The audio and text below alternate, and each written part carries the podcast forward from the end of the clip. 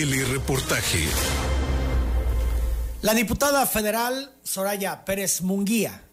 Platicaré con, él, con ella esta mañana. Está en una videollamada y platicaremos sobre lo que está pasando con petróleos mexicanos. Telereportaje presenta la entrevista con Emanuel Civilla.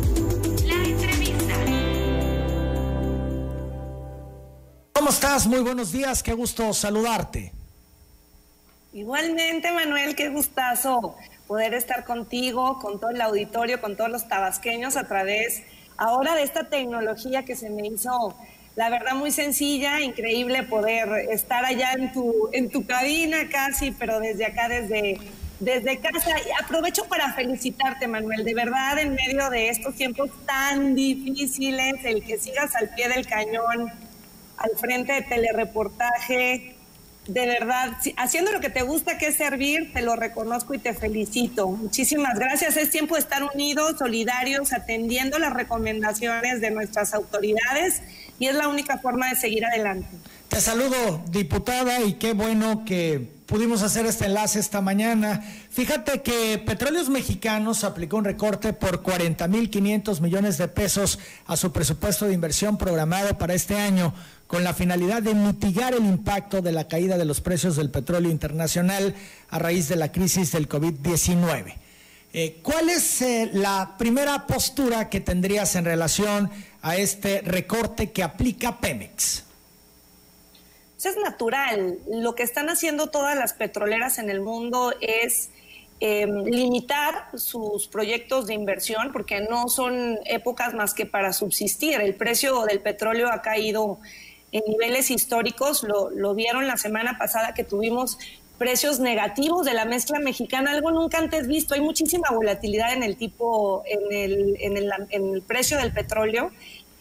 Eh, tener precios negativos es como que tienes que pagar para que se lleven tu petróleo. O sea, realmente es algo nunca antes visto y era necesario que Pemex anunciara una medida así para tranquilizar a todos los inversionistas. Recuerda que Pemex es la empresa más endeudada del país. Acaban de recortarle la calificación, dos de las tres calificadoras a grado especulativo, que digamos eso es como el famoso bono basura.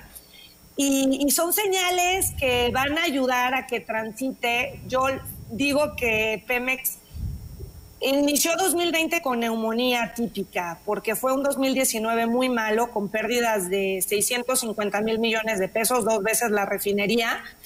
Y 2020 con el coronavirus y la crisis de demanda energética, pues era inminente que tuviera que hacer algo. A eso hay que sumarle el anuncio del recorte de la inversión, al decreto que sacó el presidente a través de la Secretaría de Hacienda, donde le están condonando 65 mil millones de pesos de derechos. Entonces, realmente se le está apoyando muchísimo a Pemex.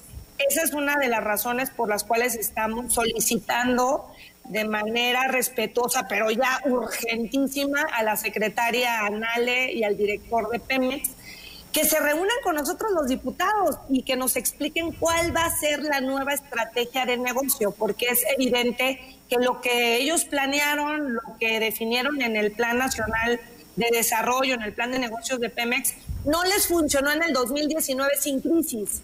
Y ahora con crisis en 2020, pues tienen que reinventarse, tienen que cambiar el modelo y nos tienen que informar y juntos planear y recibir nuestra retroalimentación y, bueno, cambiarle el rumbo a Pemex, porque si no intervienen directamente y ya, de manera inmediata, yo digo que de neumonía típica, pues lo van a mandar a terapia intensiva.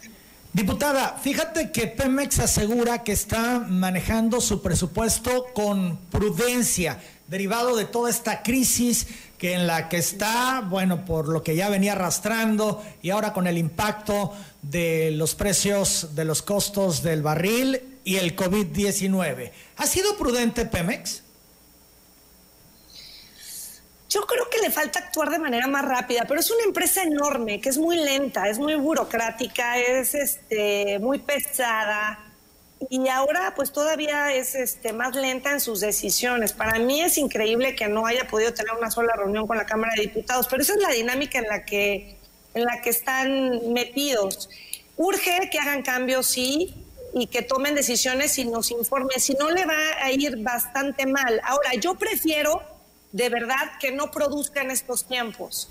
Por eso cuando pasó lo de la reunión de la OPEP más, estábamos todos como, ¿por qué la secretaria no aceptó el recorte de la producción? Porque en este momento y con los costos que trae Pemex, pierde dinero cada que, que produce petróleo. Entonces, realmente lo que conviene en este momento es cerrar lo más posible las válvulas. No se puede de pronto decir cerrar todo y que no produzca nada. Eso es imposible porque nos va a costar más caro echar a andar los pozos. Pero, pero sí se puede regular lo más posible. ¿Cuánto? No lo sé. Eso es lo que ellos nos tienen que decir. 20%, 25% eh, eh, o dejarlo en un millón de barriles estos dos o tres meses que dure la pandemia la parte de emergencia sanitaria, que es donde va a estar la caída de la demanda más fuerte. Pero esas son precisamente las incógnitas que tenemos. ¿Cómo van a usar los 65 mil millones que les está dando el gobierno, que además no los tiene nadie? O sea, no se les está dando a ninguna empresa, ni a las MIPIMES, ni a... Se le está dando a Pemex. Entonces Pemex tiene que ser igual de responsable con los mexicanos porque uno de cada cinco pesos del presupuesto depende de la salud financiera de la empresa productiva. He entendido durante todo este tiempo que he estado dándole seguimiento al asunto de petróleos mexicanos, que lo que busca el gobierno del presidente López Obrador es ser autosuficiente en las gasolinas. Por eso el tema de las refinerías. ¿No es una justificación válida del gobierno de la 4T seguir adelante con este proyecto de la refinería de Dos Bocas y rescatar las otras refinerías del país para ser autosuficientes, para poder cubrir la demanda nacional? Híjole, es un temazo porque es delicado para nosotros que tenemos la refinería de Dos Bocas en Tabasco y es el único proyecto de inversión que tenemos que nos puede ayudar a salir de la crisis económica en la que hemos estado inmersos los últimos años. Pero viendo los números de manera muy fría, lo que para mí es soberanía energética es que le llegue a la ciudadanía de manera fácil, accesible y a precios competitivos el combustible, la gasolina. Para mí eso es soberanía. Entonces, creo que han confundido un poquito el, término de soberanía a que lo tengamos que producir nosotros. Ahora, echar a andar las refinerías que actualmente están es todo un, este, todo un tema de infraestructura. A mí me dicen que echar a andar costaría como, como una nueva refinería que tampoco está en el plan de negocios de Pemex. Lo mencionan someramente, pero no le han dotado de recursos a las refinerías viejitas, digamos, para que vuelvan a producir. Están produciendo la que menos el 6%, la que más el 30%. Digamos que estas refinerías son todo un caso y requieren a expertos que nos determinen qué es lo que se tiene que hacer con esas refinerías. Hablar de una nueva refinería, dirías, bueno, está bien si fuera una más pequeña, que fuera, eh, que estuviéramos lógicos en el precio, lo que nos va a costar, que no tiene lógica, no nos va a costar 9 mil millones de dólares, ni además en el tiempo, porque en tres años no va a estar. La refinería de la India, lo hemos comentado en tu programa, que es su referente, les llevó 10 años planearlo y tres construirla. Entonces, en 13 años, la demanda de la gasolina, pues no sabemos cómo va a estar y, en, y, es un proyecto cuyo margen de cuyo retorno, cuya tasa interna de retorno, que es un término así medio técnico que usan los financieros, son proyecciones a 30, 35 años. Entonces los mexicanos no vamos a ver un retorno a esa inversión en el corto plazo, sino en 30, 35 años. Y lo que necesitamos es que Pemex gane hoy porque hoy requerimos ingresos de la empresa productiva como lo hacen otras petroleras en el mundo. Entonces, definitivamente es un tema, todos los partidos políticos han pedido que se les muestre la información, yo lo he hecho en múltiples ocasiones, que nos digan cuál es la tasa interna de retorno, cuál es el periodo de recuperación de la inversión y si en estos momentos no saldría más barato, me dejé escuchar en el eco, pero bueno, sí. En, Ah, ok. Este, si en estos momentos no saldría más barato suspender un poquito cualquier acción, cualquier inversión que no tenga rentabilidad por el bien de los mexicanos y llevarlo a, proyectos mucho más rentables. Desde mi punto de vista, en Tabasco tenemos campos que son muy productivos y donde la inversión en este momento sería importantísima para reactivar la economía en Tabasco. Y en el Inter, en el corto plazo, porque no vamos a tener la refinería para mañana, pues vamos a seguir importando gasolina del sistema de refinación más eficiente, que es el de Estados Unidos, y que ellos ya están produciendo con pérdidas por los precios del petróleo. Entonces, realmente no tenemos muchas alternativas en este momento. Diputada, tú eres integrante de la Comisión de Energía de la Cámara de Diputados Federal han invitado y han pedido que vaya la secretaria de Energía, también el director de Pemex, y esto no se ha concretado. ¿Qué te dice Manuel Rodríguez, el tabasqueño también, presidente de esta comisión, cuando se hacen estas solicitudes para que comparezcan en la Comisión de Energía y no acuden? Se le tiene comunicación directa, entiendo, con la secretaria y el director de Pemex para lo que él me dice es que ya es necesario y urgente la reunión. Él, revisó el punto de acuerdo porque es un punto de acuerdo que va narrando todos los hechos, que va narrando que el Plan Nacional de Desarrollo trae una visión de Pemex que no se ajusta a la realidad, que luego se aprobó un presupuesto con un precio del petróleo de 49 dólares el barril, que luego vienen unos precriterios 2021 donde ya traen 25 dólares el barril y bueno, que nos bajaron las calificaciones, que Pemex tuvo pérdidas 2019 de manera extraordinaria, que el sistema de refinación no está funcionando y enumera todos los, los hechos que no los podemos ocultar, que están ahí documentados y ese es el argumento para preguntarles, bueno, dado todo esto que está aconteciendo en nuestro y que, y que la, el sistema de energía en nuestro país no está haciendo, eh, no, no lo está viviendo las consecuencias internacionales, cuál va a ser el actual, cuál van a ser las acciones en el corto plazo y en el mediano plazo, cuál va a ser el nuevo modelo de negocios de Pemex. Entonces, él está consciente, entiendo que el, el jueves en junta directiva van a revisar este punto de acuerdo porque fue firmado por todos los, fue acompañado por todos los, diputados de, de, oposición, digamos, incluido el verde, eh, estuvo PAN, PRI, PRD, Movimiento Ciudadano y el Partido Verde, solamente faltó PT y Morena, pero está construido de tal suerte que no lo pueden desechar, digamos, tienen que aprobarlo y esto nos va a ayudar a una reunión urgente porque lo que necesitamos es ponernos a trabajar. Para eso somos integrantes de la Comisión de, de Energía. Yo entiendo que él tiene disponibilidad y disposición más que nada de seguir presionando a la secretaria y al director para que nos expliquen cuál va a ser la nueva estrategia y podamos construir juntos una nueva visión para Pemex.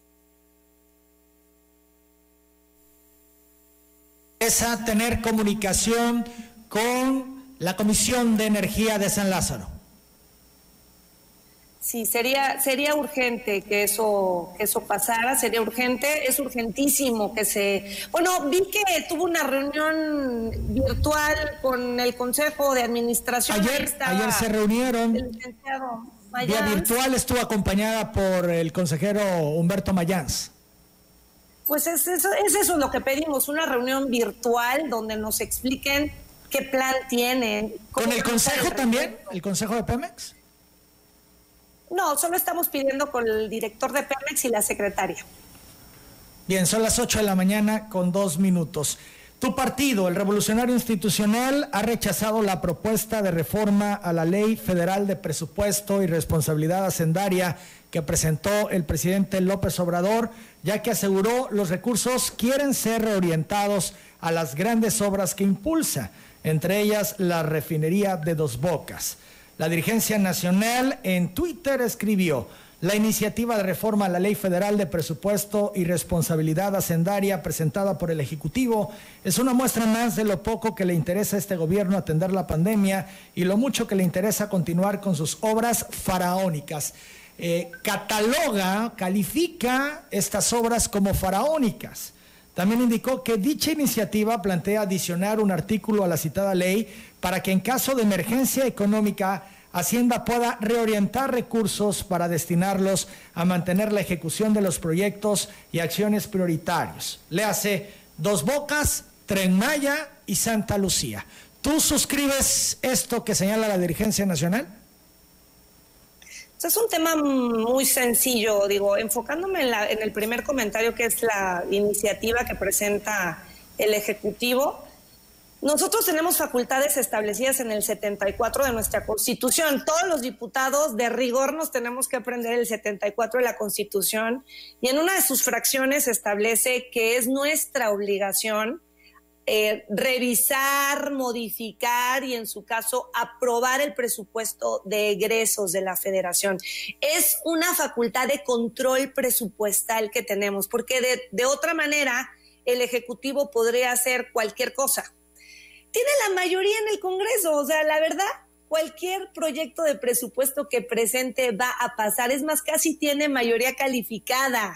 Entonces puede hacer cualquier obra que quiera, puede hacer cualquier programa que quiera, sin reglas de operación como están la mayoría de los programas de hoy. Y, y, lo puede hacer porque tiene la mayoría. Entonces, lo que, lo que, lo que no está bien, digamos, es que aún a pesar de que lo puede hacer porque tiene las mayorías, porque además se requiere mayoría simple y está facilísimo que convoque a sus 280 diputados y, la pase el cambio en la ley, es que quiera pasar por alto las facultades del Congreso y borrarnos, o sea, borrar al, Congreso, borrar nuestro, nuestras facultades de control, y de equilibrio de, poderes.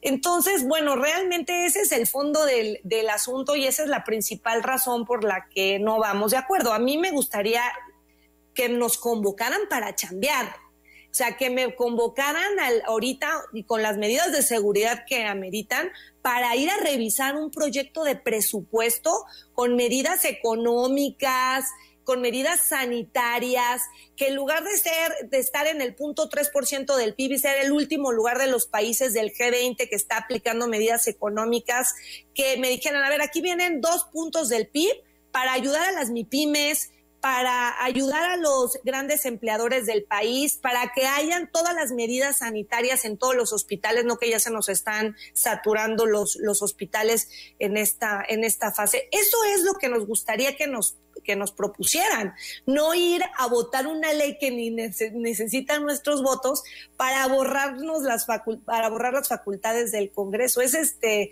realmente inconstitucional esa, esa, esa reforma y seguramente la vamos a, combatir muy fuerte.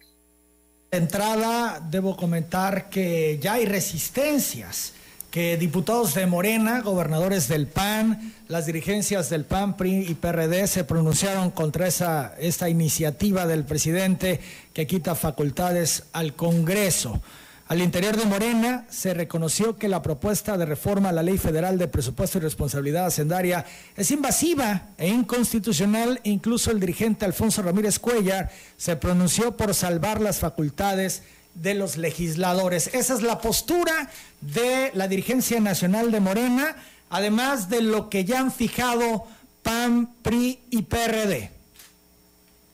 Esa es la postura que deberían tener y otros, este Muñoz Leo. ¿Tú qué opinas, Manuel? La verdad, este, yo no concibo realmente una ley, porque además, si tú estudias la Ley Federal de Presupuesto y Responsabilidad Centraria, es nuestra regla fiscal es algo como igual medio técnico, pero es donde vienen las reglitas de cómo nos podemos endeudar, para qué, qué, facultades tiene Hacienda para hacer uso de los recursos, que si tienen recursos excedentes los puedan reorientar. Si hace falta recursos, dice la propia ley que pueden usar nuestros ahorros, el Fondo de Estabilización de los Ingresos Presupuestarios, pero también establece que estas adecuaciones no pueden ser más del 3% del presupuesto, porque si es más de eso, entonces sí requiere autorización de la Cámara de Diputados. Lo que quieren es borrar todas esas reglas donde involucran a la Cámara y entonces que haya rienda suelta. Y como ya se acabaron el fondo, porque según los precriterios ya traen un faltante de 300 mil millones de pesos para el cierre del año y el fondo no tiene más que como 150 mil. Entonces, hace falta dinero para cerrar el año. O sea, esa es una realidad que están en los documentos de Hacienda. Ya prevén un decrecimiento del PIB del 4%, que hasta conservador se me hace, porque Bank of America dice que va a ser 9%. Entonces, imagínate, que es 9% de caída del PIB. Si veníamos creciendo al 2%, que ya decían todos que no era suficiente, claro, para mí crecer siempre es mejor que no crecer y mucho mejor que de crecer. Pero bueno, si volviéramos a crecer al 2, que no está tan fácil, necesitaríamos de 3 a 4 años para que nuestra economía esté del tamaño que estaba previo a la pandemia. Entonces, es una situación realmente muy compleja. La pandemia está trayendo consecuencias enormes que requieren medidas enormes y de enorme responsabilidad. Pero borrar el Congreso, esa no es la solución. Estamos platicando con la diputada federal Soraya Pérez Munguía. Soraya, han argumentado que meterle dinero a estos proyectos eh, prioritarios del gobierno de la 4T va a reactivar todo eh, Dos Bocas, Tren Maya, Santa Lucía. Son grandes proyectos que van a llevar muchísimo dinero y que con ello se va a reactivar parte en la economía mexicana. ¿Tú no lo ves así? Son proyectos que van a recibir muchísimos recursos. Eso es lo que yo quisiera. Quiero meterme en esa bruma de, del sueño de la 4T, de que estos tres proyectos nos van a sacar del problema económico en el que los mismos proyectos nos metieron. Pero la realidad está ahí, o sea, los expertos lo han dicho, ya no, ya no me escuches lo que yo digo, yo me he reunido con expertos, con expertos en aeronáutica, con expertos en refinación, con los del sector energético y desafortunadamente no han demostrado la, rentabilidad, o sea, la viabilidad financiera, económica, ambiental de todos estos proyectos. Y eso es lo que pone en tela de juicio que esas promesas se cumplan. Hemos perdido, Emanuel, 350 mil empleos en menos de un mes. Es muchísimo. Tabasco para que te des una idea, dice Coparmex, por aquí tenía los números, que habían perdido 12 mil empleos. O sea, eso es más o menos el 15% de los empleos formales. Pero hemos perdido 25% de los, de los empleos informales en Tabasco. Entonces, ahí es donde las incongruencias, a ver, hemos estado perdiendo, eh, obviamente a consecuencia de la pandemia, pero no son suficientes estos proyectos. Yo creo que necesitamos al menos de 10 proyectos en Tabasco del tamaño de la refinería para que volvamos a recuperar el tamaño de, nuestro PIB, de nuestra economía en Tabasco que teníamos hace 6, 7 años cuando todavía crecíamos. Se requiere mucho más. A mí me parece que la solución está en un gran acuerdo nacional entre el sector privado, entre el gobierno y la ciudadanía para reactivar otras fuentes y por supuesto el pivote es el sector energético. E, ese, ese no lo podemos perder de vista. ¿Cuáles otras fuentes, diputado? Háblanos de eso, por favor.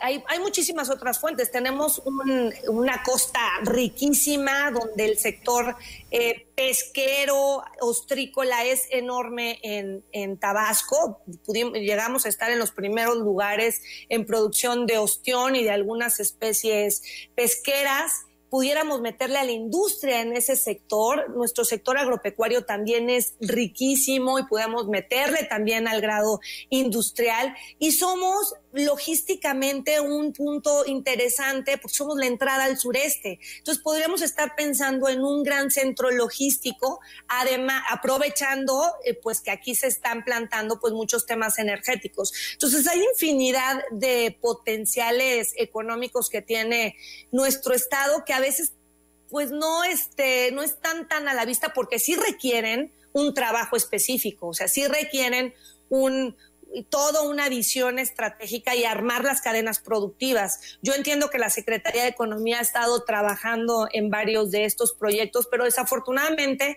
cuando tú tienes una prioridad tienes que alinearla a los recursos.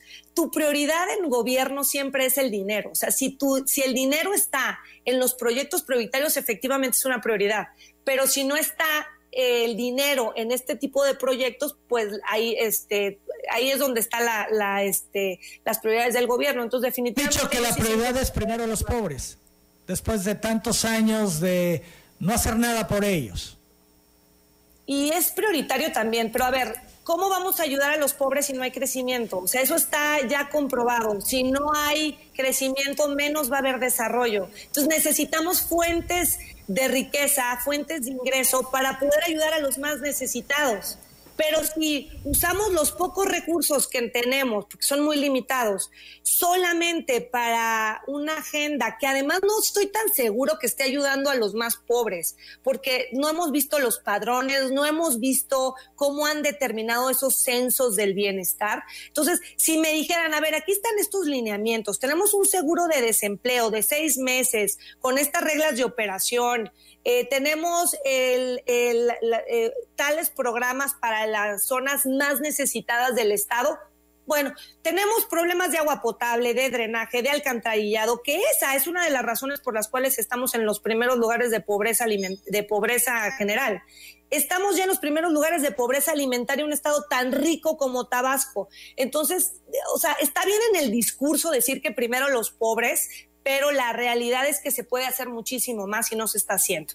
Diputada, hablabas del cierre del año, el déficit que hay y además el monto es enorme, no le hace falta al gobierno una cifra mínima, sino estamos hablando de recursos importantes. Si no los consigue, ¿qué va a pasar? tiene métodos, o sea, tenemos líneas de crédito flexible, puede endeudarse. No quiere endeudarse, el, presidente lo ha dicho. Entonces tiene, pues ahí va a tener que priorizar su gasto de inversión y sus programas sociales. Es que el dinero está ahí, o sea, no hay, la fórmula es muy sencilla. Te ingresan 10 pesos, te gastas 10 pesos. Te quieres gastar 11 pesos, o generas más ingresos, que en este momento no va a generar más ingresos porque hay decrecimiento económico. Los ingresos que recibe el gobierno son por Pemex, que está en crisis energética, o son por impuestos. Y no hay, eh, las empresas están en crisis, están quebrando. Te estoy dando los números: 15% están quebrando las empresas formales, están cerrando y 25% todas las, todos los informales. Entonces, por esa vía no va a haber ingresos. Entonces, la única forma es tomar deuda, si es que no, no, hay, no hay más, no hay de dónde. De hecho, ya están tomando deuda de manera indirecta, porque como el PIB, está, la forma en la que mides la deuda es como porcentaje del tamaño de la economía. Entonces, al tener una economía más chiquita, pasamos de 45% de nuestra deuda con respecto al PIB a 52%. Entonces, indirectamente ya estamos más endeudados que hace un año y en casi 7 puntos porcentuales del PIB. Es una locura. Diputada federal Soraya Pérez Munguía, si le pudieras decir tres cosas al presidente López Obrador, tu paisano, ¿cuáles serían? Pues primero que esté bien de salud. Yo quiero decirte que como creyente y cristiana siempre, siempre lo primero es que nuestras autoridades están en nuestras oraciones, que tenga, se rodee de las mejores personas y que escuche a sus asesores. Yo estoy convencida que tiene gente capaz, hay muchísima experiencia en Pemex, hay muchísima experiencia en el sector energético, en nuestros órganos autónomos, en sus propios legisladores de oposición, pero lo que necesita el presidente en este momento es abrir su, eh, pues, su forma, porque tiene una forma de concepción de nuestro país y de la forma de conducir nuestro país que no está acorde a la realidad que estamos viviendo, pero yo estoy convencida de que si escucha a sus asesores y a su gabinete, vamos a poder salir de esta situación, que no es menor, que es crítica, y vamos a poder hacerlo rápido y en beneficio de todos los, los mexicanos. A mí me preguntan muchísimo, muchísimo, es que como tabasqueña, ¿cómo te sientes? Pues me siento más comprometida que nunca. Esa es la, la, la, respuesta. En realidad me siento más comprometida que nunca en aportar, en dar ideas. Yo no he parado durante la pandemia, he presentado varios eh, puntos de exhorto. Bueno, llevo 10, una una iniciativa de reforma para que podamos sesionar de manera virtual que la presenté este lunes. Y, bueno, hay que seguir trabajando, sigo haciendo mi trabajo de asistencia y de gestión. Aprovecho para decirles que he recibido muchísimas, muchísimas llamadas y a través de mis redes sociales de personas con síntomas de coronavirus y he podido coordinarme con la Secretaría de Salud, con la secretaria y con la delegada del IMSS para poder darle atención a todos estos casos. Eh, yo mis oraciones con todos los contagiados, con todos los enfermos y sus familiares y por supuesto con la familia y con el gobernador que por el presidente también me enteré que ella está mejor de salud. Eh, debe escuchar a sus colaboradores, que hay mucha experiencia. Esto es, no escucha, impone su voluntad y está equivocado el presidente en las decisiones que toma. La principal tarea que él tiene es combatir la desigualdad y yo coincido al 100%. Lo que no coincido es en las formas, como lo tiene pensado hacer, en los métodos. Piensa resolverlo como si viviéramos en los 60, en los 70 y hoy estamos en un mundo globalizado. La reunión del OPEP fue un ejemplo. Se, se empeñaron, se pusieron así de que no vamos a bajar la producción y saliendo de la reunión, Arabia Saudita puso un descuento en, nuestro segundo mercado que teníamos más crecimiento, que es eh, pues Asia, China, Corea, Japón. Eh, Corea del Sur, y nos quitaron ese mercado. Entonces, realmente hoy tomar las decisiones implican saber eh, que estamos en un mercado global y que estamos todos interconectados y que una decisión que pareciera micro, pequeña y que solamente impacta unos cuantos, impacta a todos los mexicanos. ¿Es eh, represalia de Arabia Saudita hacia México? Sí, totalmente. Los, a ver, el, el, ministro de Energía era, nos conoce perfectamente, fue viceministro cuando México tuvo un par de, de, acciones muy interesantes en la OPEP más, porque no respetaban los acuerdos cuando la última crisis en 94-95 y nos conoce muy bien, por eso él al final le, pide a las que sea la secretaria la que refrende el, el, acuerdo. Entonces fue una forma irónica de decir, a ver, yo te dije que podías disminuir igual que todos nosotros el 23% de la producción, no quisiste que quede asentado, que, que bueno, estamos cerrando el acuerdo básicamente sin México. Y a ver, y Arabia Saudita preside la OPEP más, que es el, los grandes productores del país, del mundo, pero también preside el G20, que son los grandes consumidores. Arabia Saudita tiene la visión completa del negocio y no pasaron ni dos días cuando ofreció con descuento su petróleo en Asia. Fue una, pues fue una contestación elegante, pues ellos lo que les interesa es el negocio. Lo que también debería interesarle eso, pues a la empresa petrolera, porque es una empresa del país. No estamos hablando de una empresa privada, estamos hablando de la empresa petrolera que, insisto, le da uno de cada cinco pesos a las finanzas nacionales. Entonces, la actuación del gobierno de México, de la Secretaría de Energía en toda esta negociación con OPEP más, ¿es aprobatoria o reprobatoria, diputada? Reprobatoria. Son las 8.21 minutos no hay forma de defender esa parte. Indefendible.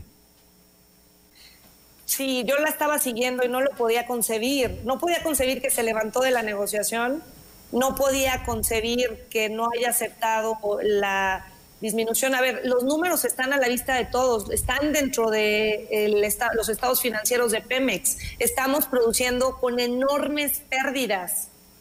Cada que le cerramos la válvula es perder menos. 8 de la mañana, 21 minutos. Agradezco mucho estos minutos, diputada. Te envío saludos. Gracias por este enlace.